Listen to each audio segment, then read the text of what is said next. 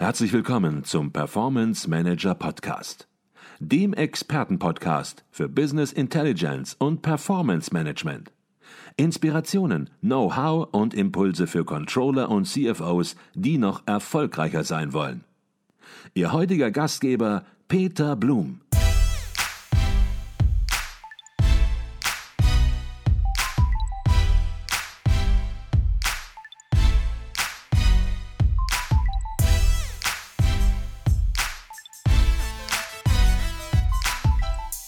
Herzlich willkommen im Performance Manager Podcast. Mein Name ist Peter Blum. Bei mir heute in unserem Düsseldorfer Büro ein Gast zu einem ganz praxisnahen Podcast.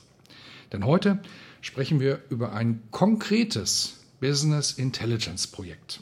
Und wir reden nicht nur theoretisch darüber, sondern bei uns im Podcast ist heute Stefan Wurt von der Glut-Gruppe. Herr Wurt, Herzlich willkommen im Performance Manager Podcast. Hallo, Herr Blum. Herr Wurt, ich habe persönlich ähm, viel mit Unternehmen zu tun, die manchmal kurz vor der Einführung einer Business Intelligence Lösung stehen oder vielleicht auch ganz am Anfang ähm, der Implementierung schon. Und sehr oft werde ich dann von diesen Unternehmen gefragt, ob ich den Kontakt zu anderen Unternehmen herstellen könne, die schon Erfahrungen gesammelt haben in dem Bereich. Und das mache ich natürlich sehr gerne. Und auf der anderen Seite erlebe ich es leider dann sehr oft, dass viele Unternehmen nicht bereit sind, über ihr eigenes Projekt zu berichten oder sogar ihr Wissen in einem Podcast zu teilen. Von daher freue ich mich außerordentlich, dass Sie, Herr Wood, nachdem ich Sie gefragt habe, ohne zu zögern sofort zugesagt haben.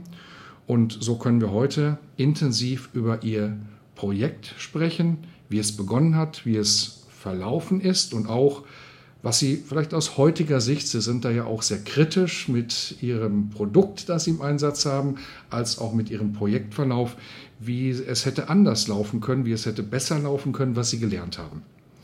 Und bin mir sicher, dass davon andere, die eben am Anfang stehen, extrem profitieren können. Jetzt werden viele von der Clut-Gruppe noch nie gehört haben, was damit zusammenhängt, dass sie ja ausschließlich im B2B-Bereich tätig sind.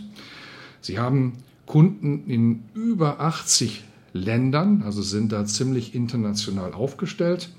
Und ja, ich glaube, wenn man von einem Hidden Champion sprechen kann, dann gehört die Klutgruppe mit Sicherheit dazu. Vielleicht können Sie, Herr Wurt, die Klutgruppe kurz ein bisschen vorstellen. Ja, gerne. Die Klutgruppe besteht heute aus fünf Unternehmen mit dem Kernunternehmen der Johann Kluth GmbH und Co. KG und ist ein typischer bergischer Mittelständler aus dem Bergischen Land. Wir bestehen mittlerweile seit über 140 Jahren und sind von Beginn an Inhaber geführt und auch heute noch zu 100 Prozent in Familienbesitz der Gründerfamilie. In allen Unternehmen beschäftigen wir rund 200 Mitarbeiter an vier verschiedenen Standorten. Das ist einmal unser Heimatstandort in Hückeswagen im Bergischen mhm. Land. Mhm. Dann haben wir einen Standort mit einem Partnerunternehmen zusammen in Mörs am Niederrhein. Wir haben einen weiteren Standort in Bayern, im, im fränkischen Eltmann. Und wir haben einen Standort in Polen mit einer Gesellschaft, die nicht gesellschaftsrechtlich zu unserer Gruppe zählt, aber zumindest organisatorisch mit in diese Einheit gehört. Mhm. Das Unternehmen beschäftigt sich mit der Produktion von Verbrauchsgütern und Investitionsgütern für die Papierindustrie. Mhm. Wir stellen sogenannte Schaberklingen her. Das sind Klingen, die die großen Walzen in der Papiermaschine, wo die Papierbahn drüber geführt wird, reinigen, von Rückständen befreien, die einfach bei der Produktion des Papiers auf diesen Walzen haften bleiben. Das können Sie sich ähnlich vorstellen wie bei einem Nudelholz zu Hause. Wenn Sie Teig ausrollen, dann bleibt immer ein bisschen was am Nudelholz hängen. Mhm. Das muss da wieder runter und äh, die Werkzeuge dafür produzieren wir. Darüber hinaus produzieren wir sogenannte Kreppschaber, die ebenfalls in der Papiermaschine eingesetzt werden. Ähm, die werden hauptsächlich eingesetzt bei der Produktion von sogenannten Tissue-Papieren, also Hygienepapieren jeglicher Art, mhm. Taschentücher, Servietten, Toilettenpapier, Zewa, mhm. Rollen, all solche Papiere, die ein bisschen Volumen benötigen. Und äh, als letztes haben wir dann noch die sogenannten Streichmesser. Das äh, ist ein Werkzeug, um Papier in der Papiermaschine zu beschichten, damit es besser bedruckbar wird, damit es einen hochwertigeren Glanz bekommt. Das sind dann insbesondere eben beschichtete Papiere, wo diese Werkzeuge eingesetzt werden. Darüber hinaus haben wir in unserem Werk in Eltmann in Bayern eine Investitionsgüterproduktion, wo wir Maschinenbauteile für die Papierindustrie herstellen. Das sind insbesondere eben sogenannte Schaberhalter und äh, Balkensysteme, die letztlich dann wiederum dazu dienen, unsere Produkte, die Schaberklingen bzw. dann eben Streichmesser oder Kreppschaber aufzunehmen und in der Papiermaschine an den richtigen Ort zu bewegen bzw. dann mit dem richtigen Druck an die Walze anzupressen. Mhm. Das ist ganz kurz das, was wir machen. Wie Sie schon gesagt haben, wir haben ähm, Kunden in über 80 Ländern.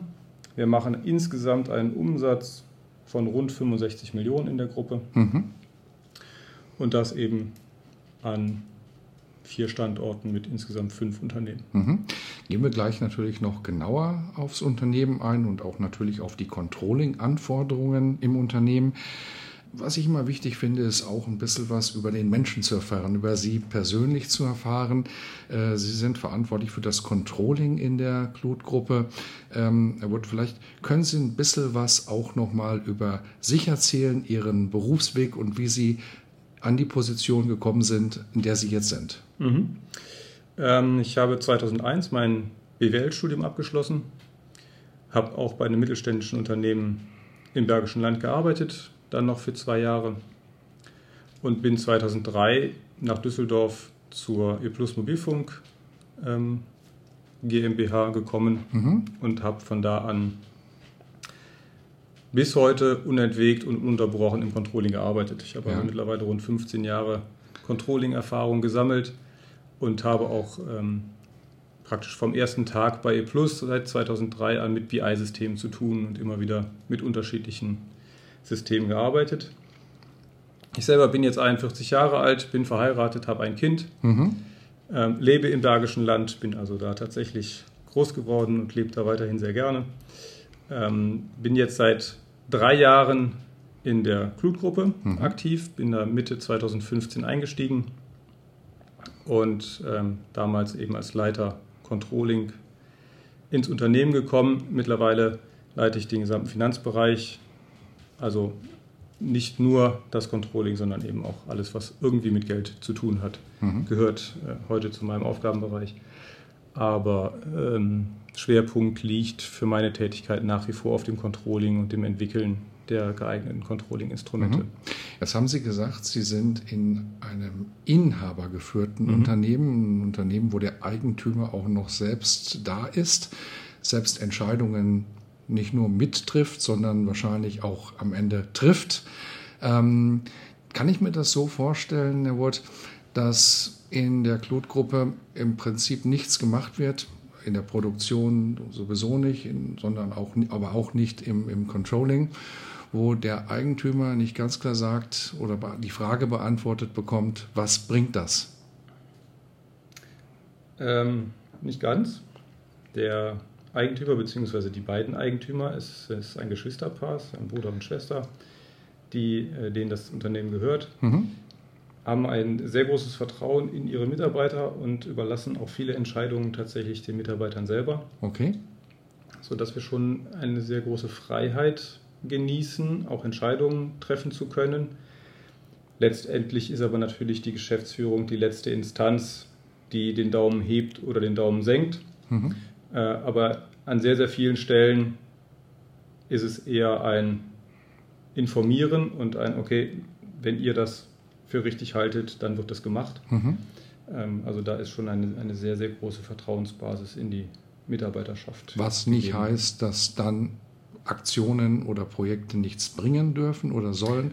Das, das gehört richtig. natürlich dazu. Ganz klar. Aber ähm, ja, Sie haben die Möglichkeit oder im Unternehmen herrscht das Mindset, dass dort gute Mitarbeiter sind, gute Kollegen sind, die entsprechend auch richtige Entscheidungen treffen und diese jederzeit dann entsprechend auch gegenüber einem Eigentümer gut begründen ja. können. Ja, absolut richtig.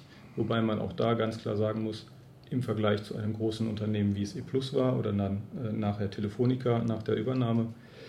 Es ist ein deutlich geringerer ähm, Ergebnisdruck und mhm. man trifft auch Entscheidungen sehr gerne, die sich erst in fünf Jahren oder in zehn Jahren tatsächlich auszahlen und rentieren. Also man ist deutlich langfristiger orientiert, als es bei börsennotierten Unternehmen der Fall ist. Okay. Jetzt haben Sie in der Klutgruppe ja seit 2013, also noch vor Ihrer Zeit, ähm, SAP im Einsatz, SAP R3 im Einsatz und haben sich dann aber dazu entschlossen, aus dem Controlling heraus hier ein professionelles BI-Werkzeug, wir werden auch gleich natürlich noch mhm. konkret darüber sprechen, um welches BI-Werkzeug es geht, was Sie sich ausgewählt haben, entsprechend das SAP zu ergänzen. Ähm, das heißt, als Sie ins Unternehmen gekommen sind, da war SAP schon in gewisser Weise etabliert. Sie waren jetzt fürs Controlling, für die Finanzen verantwortlich und ich vermute, Sie haben dann ja, Schwachstellen im Controlling, im Finanzbereich identifiziert, die dann dazu geführt haben, dass Sie gesagt haben, da muss was Professionelleres SAP an die Seite gestellt werden, damit wir hier, ja, Sie sagten langfristig orientiert, eben langfristig orientiert auch in die Zukunft arbeiten können und unsere Entscheidungen treffen können. Was waren damals die Schwachstellen, die Sie identifiziert haben? Letzten Endes hat kein Controlling existiert. Man hat zwar mit Einführung von SAP das CO-Modul gekauft und ähm, glaubte dann, damit auch ein Controlling gekauft zu haben.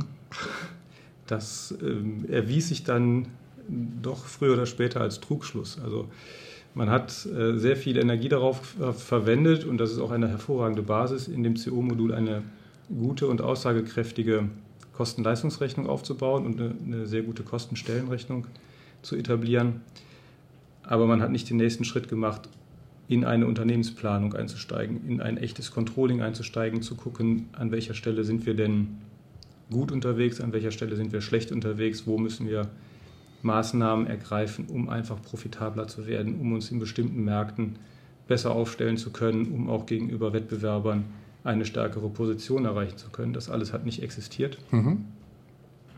Und ähm, aus meiner Erfahrung heraus ist halt SAP ein sehr mächtiger Datensammler und Datenproduzent, aber kein gutes Instrument, um Daten transparent darzustellen. Mhm.